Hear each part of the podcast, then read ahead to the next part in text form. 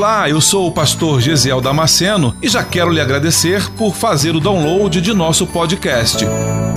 Deus tem nos dado esse tempo precioso para estarmos juntos meditando em Sua palavra. E espero que você seja edificado com ela.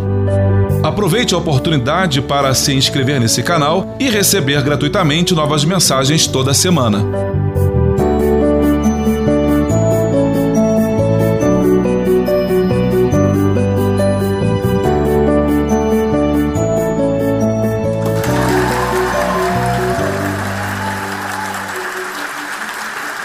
Marcos, Evangelho segundo escreveu São Marcos, no capítulo 4, versículo 35 e diante. Se você puder, só se você puder, em reverência à palavra, fazer essa leitura de pé comigo, é um sinal de sabedoria.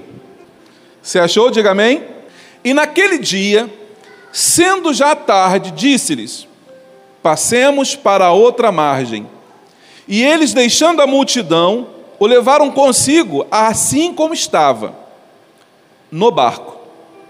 E havia também com ele outros barquinhos, e levantou-se grande temporal de vento, e subiam as ondas por cima do barco, de maneira que já se enchia de água. E ele estava na popa, dormindo sobre uma almofada. E despertaram-no, dizendo-lhe: Mestre, não te importa que pereçamos? E ele, despertando, repreendeu o vento e disse ao mar: cala-te, aquieta-te.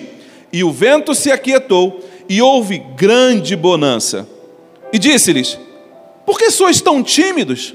Ainda não tendes fé?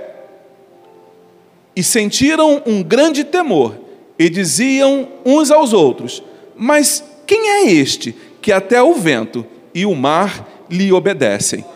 Deus, nós te louvamos nesta noite porque a tua bondade, a tua misericórdia nesta noite é sobre a tua igreja, porque a tua vontade é estabelecida hoje na tua casa, na tua igreja para os teus filhos.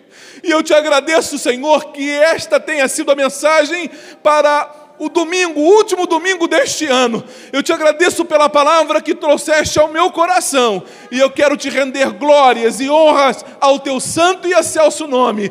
Pai, agora abre nossos corações e mente para ouvirmos a tua palavra e entendermos a tua vontade e por ela sermos transformados nesta noite. É o que nós te pedimos em nome de Jesus, o teu filho amado. Amém. Você pode tomar o teu lugar dando glória a Deus. Aleluia. Aleluia. Glória a Deus. Obrigado, corajoso. Obrigado. Deus abençoe. Aleluia. Eu quero, eu, como eu estou preocupado com o horário, eu preciso entregar essa mensagem exatamente como Deus me deu. Então, preocupado com o horário, eu vou me antecipar a algumas coisas aqui. Esse texto que nós lemos é um texto bem conhecido, é um texto que mostra os discípulos num grande apuro, passando por uma grande dificuldade, mas mostra também que Jesus está com o seu povo no meio das dificuldades. O versículo 35 diz assim: E naquele dia, sendo já tarde, disse-lhes: Passemos para outra margem. Se você pegar o mesmo capítulo, os versículos anteriores, ele vai mostrar para nós que Jesus passou um dia muito cheio. A agenda de Jesus naquele dia foi uma agenda muito cheia. Hoje nós poderia ter dito assim naquele momento. Ah, tá, como é que está? Está tá, tá corrido, está tá muito corrido. Jesus poderia ter dito assim naquele momento, naquele dia. Porque a agenda dele naquele dia foi extensa. E Jesus estava de fato cansado, e o texto vai nos mostrar isso, vai confirmar o que estamos dizendo. Aí o versículo 35 fala assim: depois dessa agenda corrida de Jesus, o versículo 35 então começa a história que nós queremos ministrar, a palavra que nós queremos ministrar nesta noite. E naquela e naquele dia, sendo já tarde, o que o evangelho, o que o evangelista Marcos está querendo dizer é que no final do dia, no final do dia, como é que o judeu considera o final do dia? Quando a primeira estrela aparece no céu eles já consideram noite. Então o dia já acabou, está começando um outro dia. A primeira estrela ainda não surgiu. Então Marcos vai dizer que no final do dia, logo no finalzinho do dia, sendo já tarde, mas não virou o dia ainda. Ele está apenas de passagem. A, a noite não virou. Aqui a gente diz que quando dá meia-noite já é o dia seguinte. Aqui ainda não virou o relógio, está na iminência de, está quase acontecendo isso. Aí ele fala assim: sendo já tarde, disse-lhes: passemos para a outra margem. O dia ainda não tinha acabado e Jesus fez um convite para os seus discípulos: passemos para a outra margem.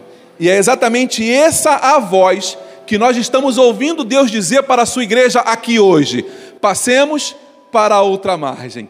Deus está nos convidando a passar para um novo capítulo da nossa história, um novo tempo, no, um novo ciclo, uma nova história. Esse é o convite de Deus para nós.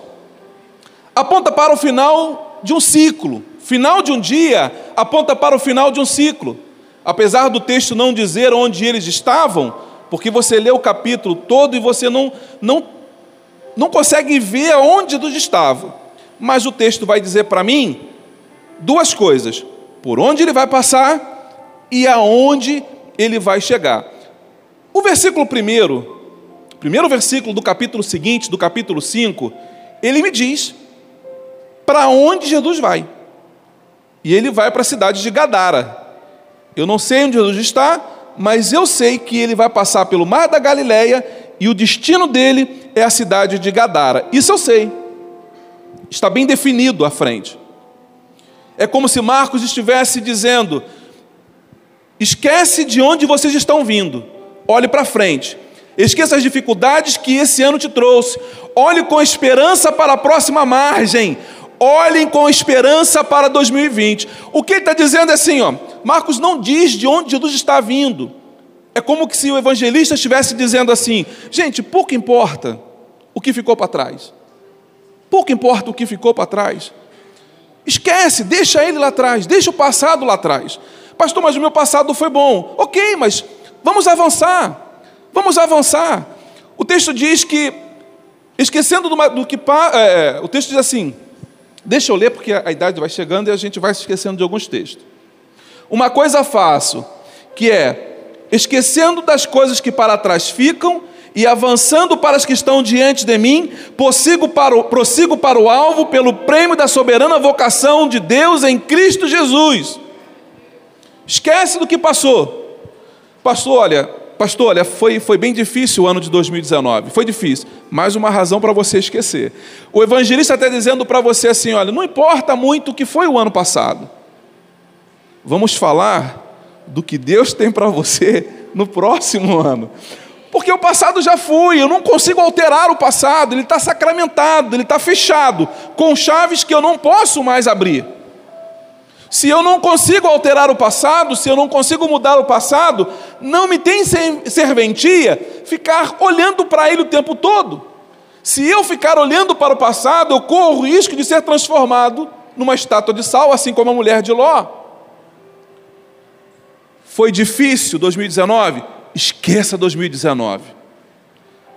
A proposta do evangelista aqui é: passamos para outra margem, vamos descobrir um novo horizonte ali na frente, vamos ver algo novo que Deus estabeleceu para nós. Esse é o convite. Irmãos, não é uma sugestão de Jesus. O versículo 35 fala assim: passemos para outra margem, é um convite de Jesus. E ele chamando os discípulos para viverem algo novo, um novo dia, um novo local, novas experiências, uma nova história. É tempo de você viver uma nova história. O desejo do coração de Deus é que você viva uma nova história, mas uma história feliz, uma história de sucesso. Esse é o desejo do coração de Deus e é exatamente isso que nós vamos ver nos textos que nós escolhemos para ler nesta noite, que o Senhor nos deu para ler nesta noite.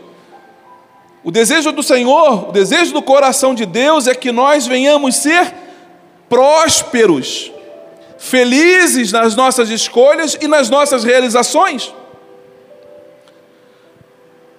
O imperativo de Jesus é para seguir com Ele. Vamos. Jesus não disse vá, como que vá, porque eu fico por aqui. Jesus está dizendo assim: olha, vamos. Jesus, essa noite, está dizendo para você: vamos comigo para 2020. Vamos comigo para o próximo ano, porque eu tenho coisas grandes e firmes para você no próximo ano. Eu tenho coisas grandes e firmes para a tua casa, para a tua família, para o teu ministério, para o teu chamado, para o teu propósito. Deus tem coisas grandes e firmes para você. Eu preciso que você entenda isso. Quando a gente diz para você esquecer o passado, é para esquecer de experiências ruins também. Ah, pastor, mas eu já fiz isso aí, eu já passei por isso. Irmãos, quantas pessoas eu conheço? Pastores que não querem mais, porque sofreram por causa do ministério. Pastores que não querem mais pastorear. Pastores sem rebanho por decisão. Eu não quero mais pastorear porque só Deus sabe o que eu passei. Já ouvi muito isso. Esquece as experiências ruins que você teve lá atrás. Vamos, levante-se e vamos com Jesus. Porque o Senhor Jesus está nos convidando nesta noite. Esta é a palavra do Senhor. E deixa eu te dizer uma coisa. Esse convite de Jesus não está acontecendo aqui agora pela primeira vez para você. Eu tenho certeza de que Deus já tem falado isso ao teu coração. Eu tenho certeza absoluta que Deus já está falando com você há alguns dias, talvez algumas semanas. E às vezes o que acontece é a gente querendo ser resistente, né? Deus está falando e a gente finge que não está ouvindo. Deus está falando e a gente finge que não está ouvindo. Mas vamos avançar no texto. O versículo 36 me dá uma informação muito interessante. Ele diz assim: E eles, Deixando a multidão, o levaram consigo assim como estava. Como? No barco. Jesus estava no barco porque ele estava ministrando para o povo de dentro do barco. As pessoas colocavam Jesus no barco, levavam ele, afastavam um pouquinho da areia, e Jesus pregava do barco para as pessoas. Então, quando o texto diz que levaram ele assim como estava, é porque ele nem chegou a descer do barco do barco mesmo onde estava, onde mesmo estava, e já foi levado e foram remando com ele para levá-lo até o próximo, até o outro lado, até a outra margem que Jesus se refere. Aí tem um, um ponto e vírgula aqui e a seguinte frase: E havia também com eles, com ele outros barquinhos. Se você pegar os outros evangelhos para ler, tanto Mateus quanto Lucas, você não vai ver essa informação. Os outros evangelistas não percebem que quando Jesus vai com o seu barco, outros barcos vão seguindo Jesus. Então nós temos um barco que está indo para a outra margem que tem Jesus dentro dele. Mas tem outros barcos que estão indo para outra margem, mas Jesus não está dentro dele. Infelizes, infelizes são aqueles que estão atravessando de um lado para o outro, mas não tem Jesus dentro do barco. Os discípulos vão passar por um momento de susto, alguns versículos mais à frente, mas eles podem olhar e ver Jesus dormindo lá no fundo do barco. Oh, que alegria quando você olha para o teu casamento e vê Jesus ali dentro do teu casamento. Pode até estar tá como que estivesse dormindo, mas está ali. É quando você olha para Jesus no teu trabalho e parece que ele não fala nada, mas ele está ali. Parece que está dormindo, parece que ele não te responde, mas ele está ali. Ele está ali. Irmãos, é melhor ter Jesus dentro do teu barco dormindo do que não tê-lo. É melhor que Jesus esteja dentro do teu barco, tirando um cochilo, do que em outro lugar. Nesta noite você precisa sair da casa do Senhor com a certeza e a convicção de que Jesus está dentro do seu barco. Você tem que sair daqui hoje com essa certeza, com essa convicção. É, pastor, eu acho. Faça mais forte. Se é por Jesus, faça melhor.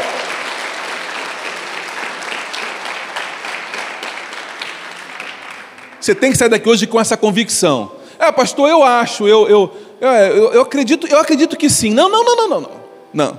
Você vai sair daqui hoje dizendo assim, pastor, eu creio que Jesus está comigo. Eu tenho certeza de que Ele está no meu barco. Inclusive, toda hora eu dou uma olhadinha para ver se Ele está lá. Toda hora eu, eu dou uma olhadinha para ver se Ele está lá. E Ele está lá. Ele está lá. Mas, irmãos, eu estou muito feliz com esse texto porque Deus me mostrou tanta coisa nova que eu nunca tinha visto nesse texto. E já preguei tanto sobre esse assunto, já ouvi tantas pregações sobre esse assunto, mas eu nunca tinha visto tanta coisa quanto eu vi essa semana. E eu estou aqui num estado de graça, pedindo a Deus que nos dê tempo para ministrar tudo que o Senhor me mostrou aqui nesse texto. O texto diz que havia outros barquinhos e eles estão seguindo Jesus. Mas de repente, o versículo 37 diz: E levantou-se grande temporal de vento. Deixa eu dizer uma coisa aqui. Tem gente que pensa que pelo fato de Jesus estar no barco não vai ter tempestade.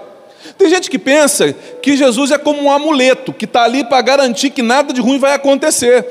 Levantou-se grande temporal de vento, porque é uma questão natural para todos nós. Todos nós enfrentaremos ao longo da nossa vida alguns temporais. Mas disse por aí que bons capitães são feitos com os bons temporais. São essas lutas que nos fazem crescer. São essas lutas que nos fazem amadurecer.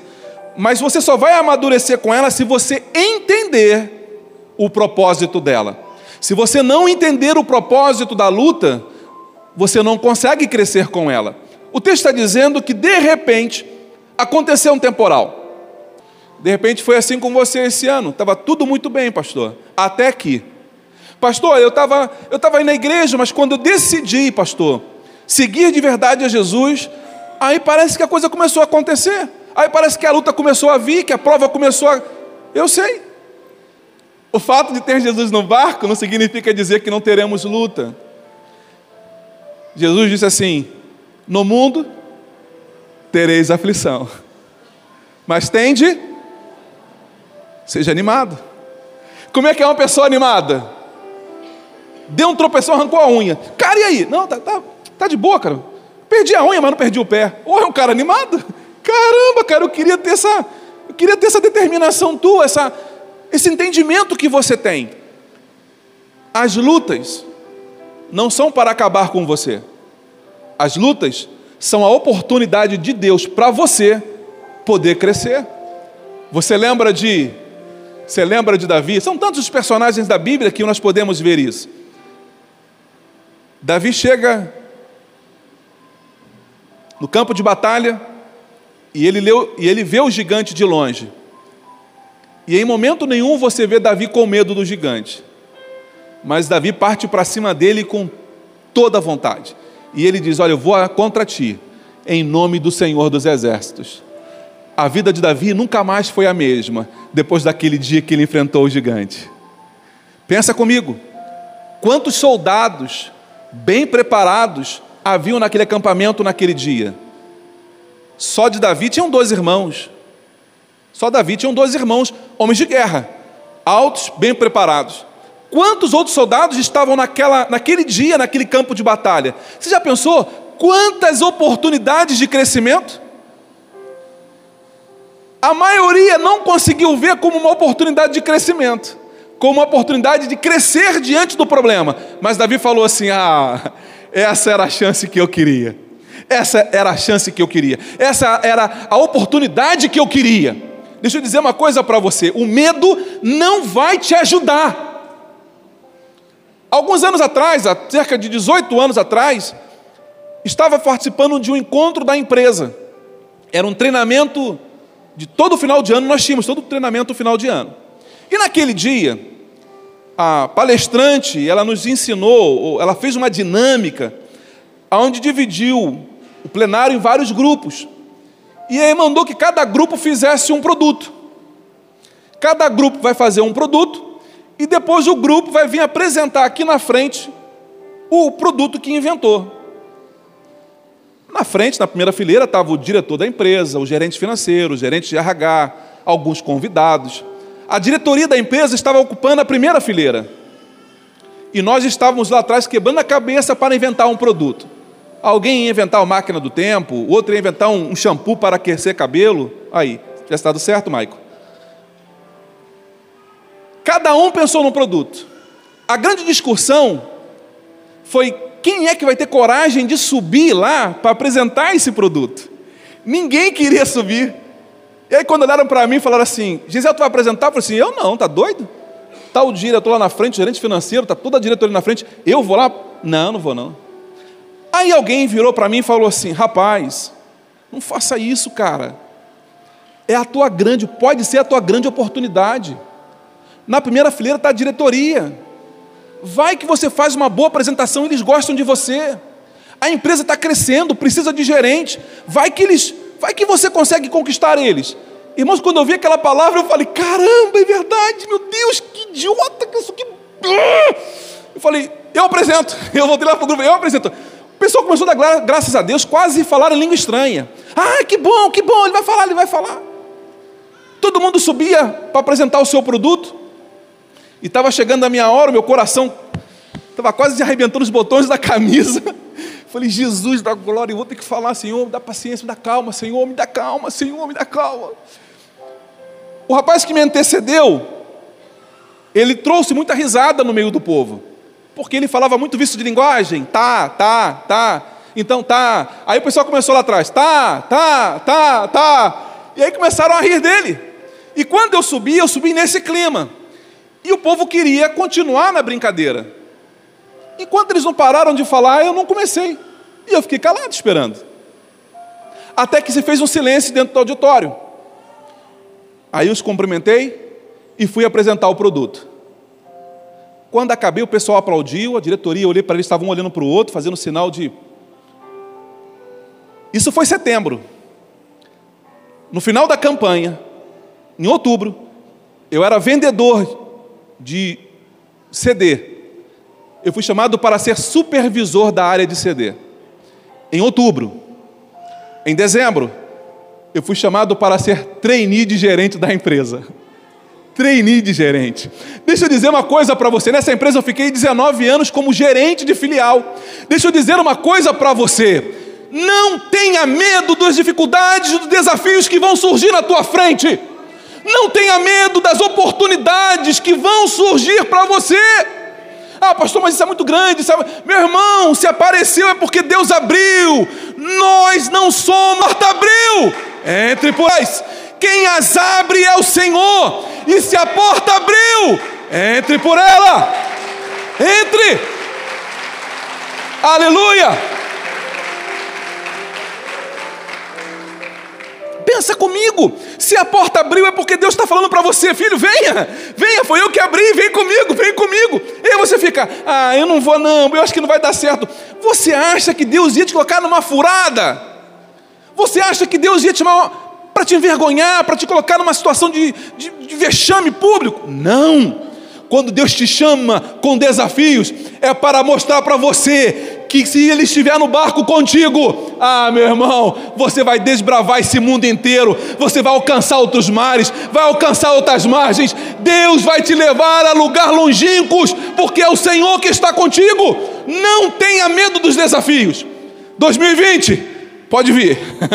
Pode vir que eu estou esperando. Pode vir que eu estou crendo naquele que me chamou, porque Ele é fiel para me ajudar a desbravar tudo que vier na frente. Creia, creia. De repente, grande temporal. Não é assim que os problemas surgem? Sentiu uma dorzinha, aí você foi lá, ah, não é nada não, foi um mau jeito que eu dei.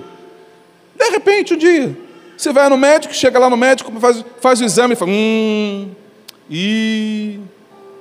E. Você fala, ai Jesus. Não, não tem outra palavra do, do alfabeto para falar, não, ó, oh, outra coisa.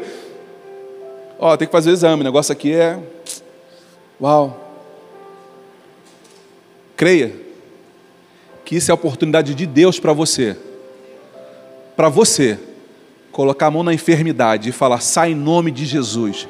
E você vai voltar no médico e ele fala, rapaz, deve ter alguma coisa errada, porque aquilo que estava não aparece mais. Aqui na nossa igreja, é você, é você, que vai começar a botar a mão nas pessoas para poder orar. Você precisa entender que esse chamado é para todos os filhos. O chamado para pregar o Evangelho, o chamado para uma palavra de bênção, de cura, de, de libertação, é para todos nós, eu e você fomos chamados por Deus para isso. Não pense você que isso é coisa de pastor, não. Isso é de todos nós. Que coisa linda. O versículo 38. Escrevíssimo, você tem que anotar isso aí. O versículo 38 diz assim: A tempestade estava alta, o barco balançando de um lado para o outro, as ondas enchendo de água o barco. E o texto diz, Marcos diz assim: E ele estava na popa. Onde é a popa do barco? É lá atrás. A popa do barco, ela fica lá atrás. A razão é que lá atrás do barco, ele sofre menos no meio da tempestade, no balançar. Não sofre tanto com quem está na proa. Lá na popa, lá atrás, é mais seguro. Tanto é mais seguro que normalmente as embarcações elas têm lá atrás a cabine de descanso dos, ofici dos oficiais. Os oficiais dormem lá atrás. Olha que coisa interessante. A popa é o local mais abrigado e menos sujeito ao balanço do navio. A popa passou a ser a localização preferida para a instalação dos aposentos do capitão e dos oficiais. A popa fica na parte de trás do navio, de acordo com o comentarista Norman Vincent. A almofada de couro cru que estava na popa da embarcação era para uso exclusivo do timoneiro, ou seja, para o uso daquele que governaria a embarcação. Vem comigo aqui agora. Olha que coisa linda, o evangelista Yanã. E ele estava na popa, lá atrás, dormindo sobre uma almofada. Por que, que ele estava dormindo lá atrás sobre uma almofada? Porque a almofada de couro cru, como diz o Norman Vincent, ela era usada para que a pessoa que ia comandar o barco pudesse estar sentado nele. O timoneiro ficava na, sentado naquela almofada, controlando o barco. Você consegue entender por que Jesus estava sentado sobre a almofada lá na proa, lá na popa?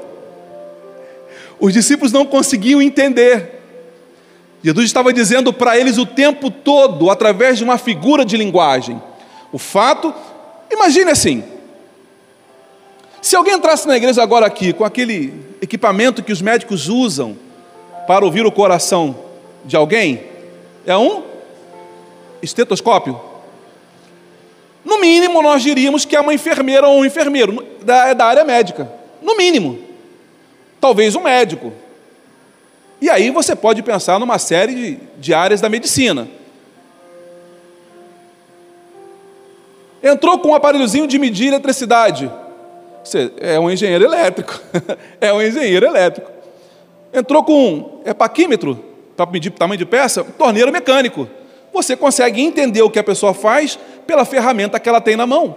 Jesus está sentado lá na popa, no lugar que era do comandante do navio. E ele está sentado, ele está dormindo sobre a almofada que era o lugar para o comandante do navio poder sentar. E Jesus está dizendo o tempo todo assim, ó, eu sou o comandante dessa embarcação. Posso estar dormindo, mas eu sou o comandante. O único que coloca essa informação da almofada é Marcos. É Marcos.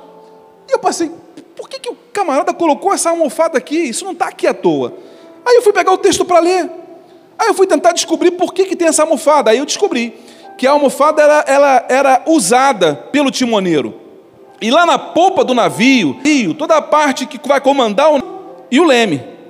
Toda a área de comando do navio, toda a parte que vai comandar o navio, ela fica lá atrás. Então lá atrás eu tenho a bússola, mas eu também tenho o leme do barco. Se eu quero fazer com que o barco vá para a direita, eu, é aqui que eu faço. Para a esquerda eu viro. É aqui atrás. Jesus estava sentado exatamente nesse lugar, no lugar que era para aquele que vai mexer no leme e dar direção ao barco. Você consegue perceber isso? Você consegue entender isso? É Deus dizendo para você que é Ele que está no comando da tua vida. Você precisa entender isso. É o Senhor que comanda, que governa a tua vida. Deixa Ele conduzir. Deixa o Senhor. Irmãos, tem hora que parece que o barco vai afundar. Não parece? Não parece? Que tem hora que a coisa vai bater nas pedras e que vai afundar tudo. Você olha e você fala: Meu Deus, agora não tem jeito. Aí você vê alguns filmes de, de navegação você vê o barco indo em direção às pedras, você fala, vai bater, vai quebrar tudo. De repente, o comandante do barco, experiente, ele pega lá o timão, dá uma girada naquele negócio e o barco vira por completo e ele passa do ladinho das pedras, mas não encosta nas pedras. Às vezes é assim conosco. A gente olha para o problema na frente, a gente bota a mão na cabeça e fala: Meu Deus, o que, é que vai ser de mim agora? E a gente fica desesperado, igual os discípulos aqui. Não te importa que pereçamos, Senhor. Jesus levanta, dá um toquezinho assim no, no leme, dá um toquezinho e o barco se desvia das pedras. Você consegue acreditar que Jesus teria, que o barco teria afundado? Pensa comigo aqui agora, irmãos. Você já pensou? Os discípulos estavam todos dormindo, inclusive os discípulos. Vamos imaginar isso. Não está na Bíblia, mas vamos imaginar todo mundo dormindo. Aí o barco afundou. Morreu todo mundo afogado, inclusive meu Jesus. Aí nós estamos aqui hoje, cultuando a um Jesus que morreu afogado. Não, não tem, irmãos. O nosso Jesus não vai morrer afogado. O nosso Jesus é o comandante desse barco e ele vai nos levar até o final. O Senhor está dizendo assim: ó, pode vir, que no meu barco, no meu barco, o barco onde eu estiver, eu que controlo ele. Olha que coisa interessante aqui. Eles gritam dizendo: Não te importa que pereçamos? Às vezes não parece isso. Não parece que Jesus não está fazendo caso da nossa luta? Que Jesus não está nem aí para o que a gente está passando? Às vezes não parece isso. Você olha, falando bem francamente, você olha e você fala, cara, onde é que Deus estava? Onde é que Deus está? Meu Deus, Deus não responde. Aí as contas estão vencendo, tem que pagar a conta, fala, meu Deus, e agora? Meu Deus, e agora? Aí você começa a ver as, as pedras surgindo no meio do caminho, você começa a ver água entrando dentro do barco e você fica, meu Deus, e agora? Parece que Jesus não está nem aí para nós, mas só parece. E parece para aquelas pessoas que não conhecem o capitão. Porque se nós conhecêssemos o capitão, nós confiaríamos as nossas vidas às mãos dele, porque ele não vai deixar o nosso barco afundar. O nosso, nosso barco não pode afundar, pelo princípio. Jesus está no barco conosco. O barco não vai afundar. O barco não vai afundar. O versículo 39 fala assim: E despertando ele, repreendeu o vento e disse ao mar: Cala-te e aquieta-te. Agora aqui, eu vou precisar de um pouquinho só da tua atenção. Essa, esse texto aqui, eu tive a curiosidade de pegar ele no grego para ler, porque o Novo, no, o, o Novo Testamento ele é escrito no grego koiné. É um grego popular. Então eu, eu peguei algumas palavras desse texto aqui e fui traduzir para perceber o que, que ele queria dizer com aquilo. E isso fez toda a diferença no meu entendimento. Quando ele diz assim, olha, repreendeu o vento, a palavra repreender aqui, eu não vou, eu não vou repetir ela em, em grego porque eu não sei grego. Mas ela significa o seguinte: advertir, instruindo. Essa palavra, a tradução dela significa repreender, significa advertir, instruindo. Mas aqui neste texto tem um sentido de repreensão, de advertir para impedir que algo dê errado. A grosso modo, podemos dizer que Jesus deu uma bronca no vento. Exatamente isso. Porque esta palavra usada por Marcos aqui, repreender, ela significa isso: chamar a atenção para que o problema não aconteça.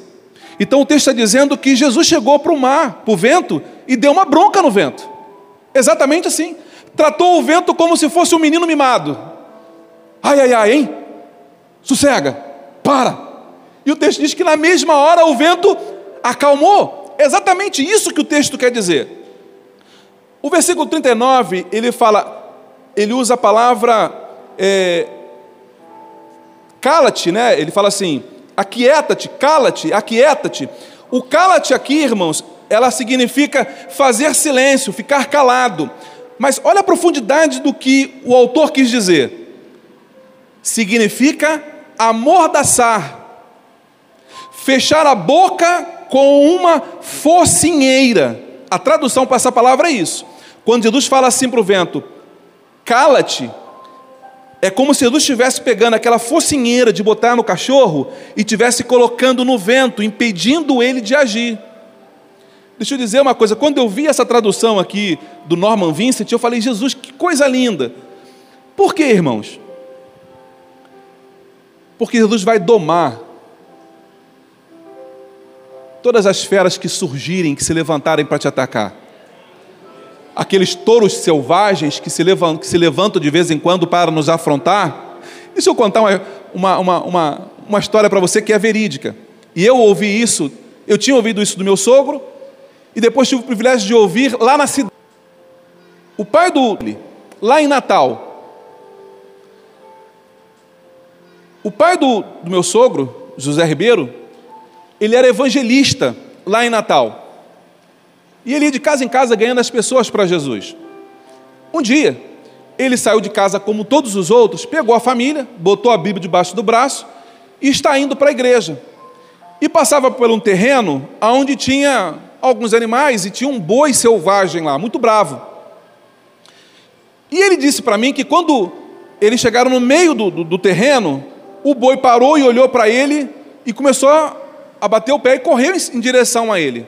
A família ficou desesperada, os filhos se agarraram no pai, a mulher também não sabia o que fazer.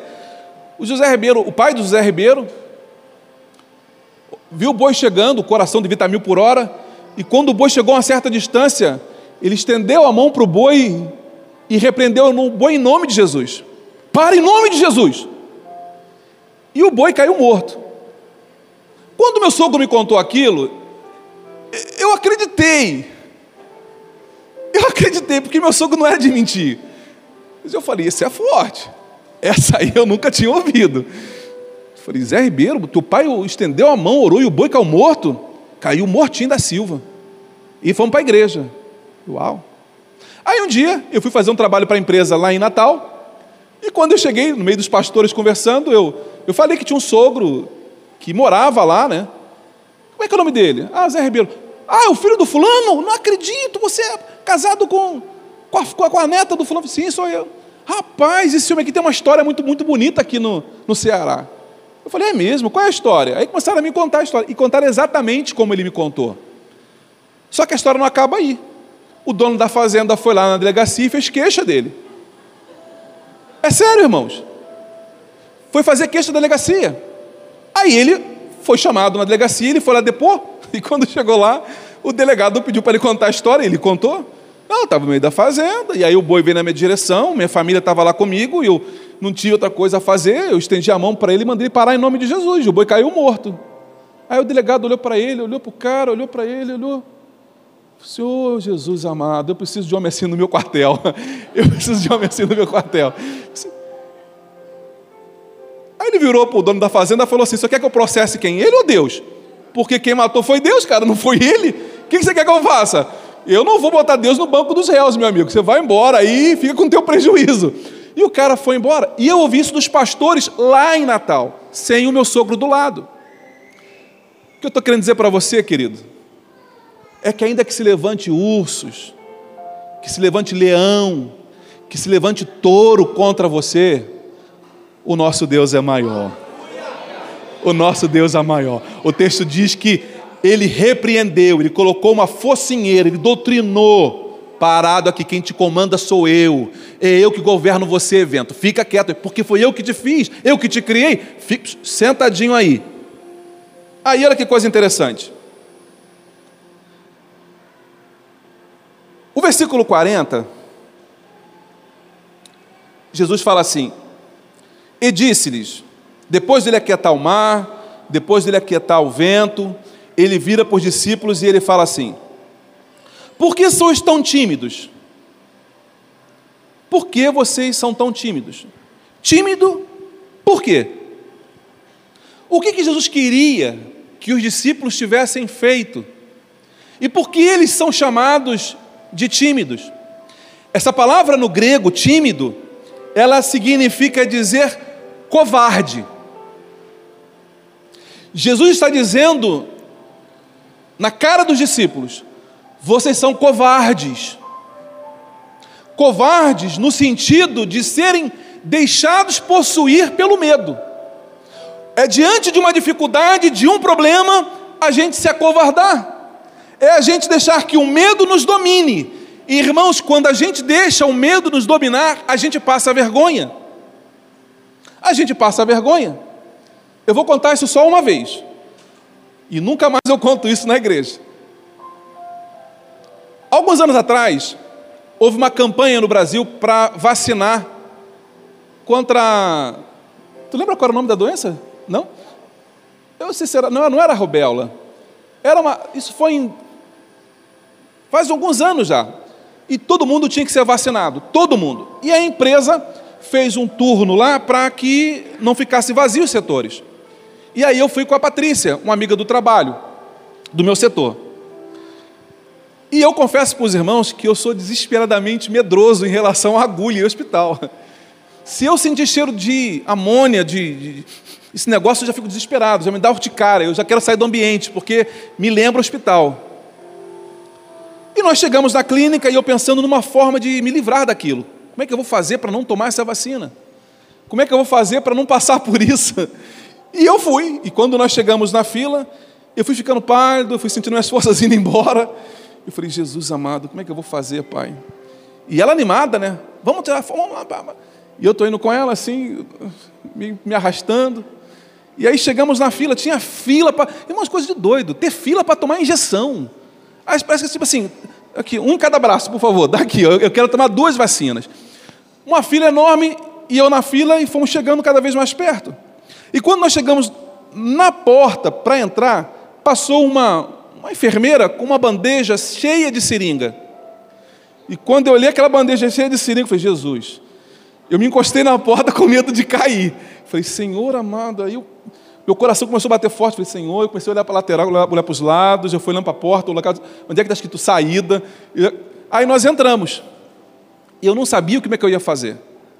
Aquelas enfermeiras delicadas, grandão, eu botei minha mão em cima do algodão, tomei a camisa, pegou o algodão e passou o algodão. Aí quando ela passou o algodão, eu botei minha mão em cima do algodão e saí da sala, segurando o algodão.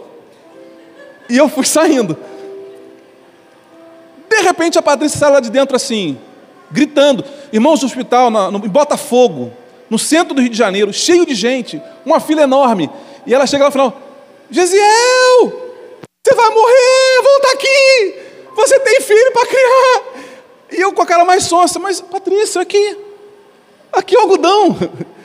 Volta aqui que você não tomou. Ela disse: não tomou vacina. Não, Patrícia, outra vacina, Patrícia. Não, não vou tomar outra, não. E todo mundo assim olhando para mim. E olhava para Patrícia olhava para mim. Irmãos, que vergonha. Que vergonha. Eu voltei. Falei, Patrícia, mas vou tomar outra vacina. Você não tomou nada, deixa de conversa. Ela falou que você saiu correndo com algo segurando algodão. Eu falei, aí enquanto eu conversava com ela, olhando para ela aqui, a enfermeira enfiou a agulha do outro lado. Aí eu, quando eu olhei para a agulha e a mulher fez na agulha, eu falei, Jesus, eu estou fazendo esse escândalo todo por causa disso? Ela olhou para mim, desse tamanho, né? Em homem desse tamanho. Eu falei, ai Jesus amado, eu podia ter dormido sem essa, eu podia não ter passado por isso. Irmãos, quantas vezes a gente passa por vexame sem necessidade? A gente cria, uma, cria um monstro, quando na verdade é uma coisa tão simples. Deus está nos chamando nesta noite para assumirmos a posição de filhos. E filhos que confiam no Pai, que sabem que o Pai está ali para garantir a sorte dele, para garantir o sucesso dele. O texto diz: Eu quero caminhar agora para para encerrarmos a palavra desta noite. A palavra tímidos aqui, eu já disse, ela significa covarde, medo, timidez. Então eu preciso dizer uma coisa para você aqui nesta noite. Por que, que você tem medo de orar pelas pessoas? Por que, que você tem medo de, quando chega alguém, você, para você poder orar, e você fala, chama o fulano para poder orar? Por que, que você tem medo? O que Jesus está dizendo para os discípulos é isso. Por que, que vocês não levantaram, vocês mesmo aqui no barco, e vocês falaram: Vento, aquieta-te, mar, acalma-te, em nome de Jesus? Por que, que vocês não fizeram isso? Era para vocês terem feito isso.